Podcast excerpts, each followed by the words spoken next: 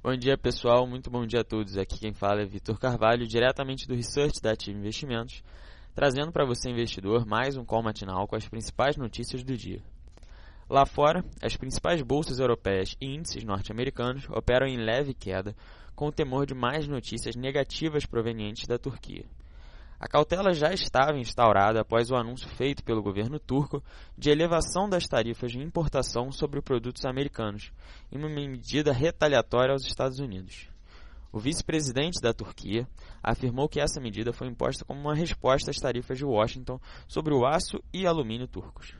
Para piorar a situação, a corte turca rejeitou o recurso que pediu a libertação de Andrew Brunson, pastor americano pivô das recentes disputas comerciais entre os países, aumentando a aversão ao risco, principalmente no que tange aos mercados emergentes.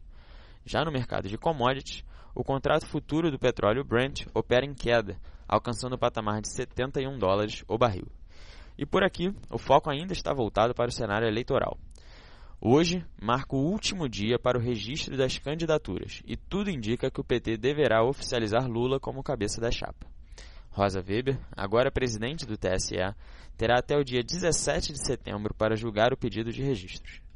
Do outro lado da moeda, o mercado atenta-se ao depoimento de Alckmin, suspeito de ter recebido propinas da Odebrecht à promotoria do patrimônio eleitoral em São Paulo.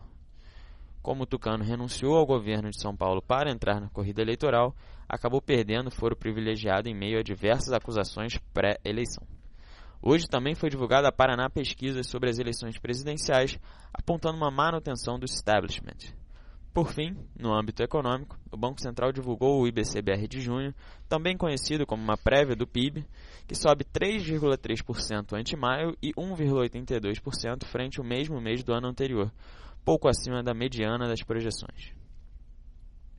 Agora sobre a agenda do dia com os principais eventos do mercado, às 9h30 nos Estados Unidos, o Departamento do Comércio divulga as vendas no varejo de julho. Também às 9h30 nos Estados Unidos, o Departamento do Trabalho divulga o índice de produtividade da mão de obra do segundo trimestre. Às 10h15, o Fed divulga a produção industrial referente ao mês de julho. Às 11 o Departamento do Comércio americano divulga o estoque das empresas referente ao mês de junho. E também nos Estados Unidos, às 11h30, o Departamento de Energia divulga os estoques de petróleo bruto. Às 11h30 no Brasil, o Banco Central faz leilão de até 4.800 contratos de swap cambial. E meio-dia e meia, o Banco Central divulga o fluxo cambial até 10 de agosto. Por fim, gostaria de agradecer a todos pela atenção. Convido a participar de nossa sala ao vivo com as melhores oportunidades de curto prazo e, em nome da Ativa Investimentos, eu desejo a todos um bom dia e bons negócios.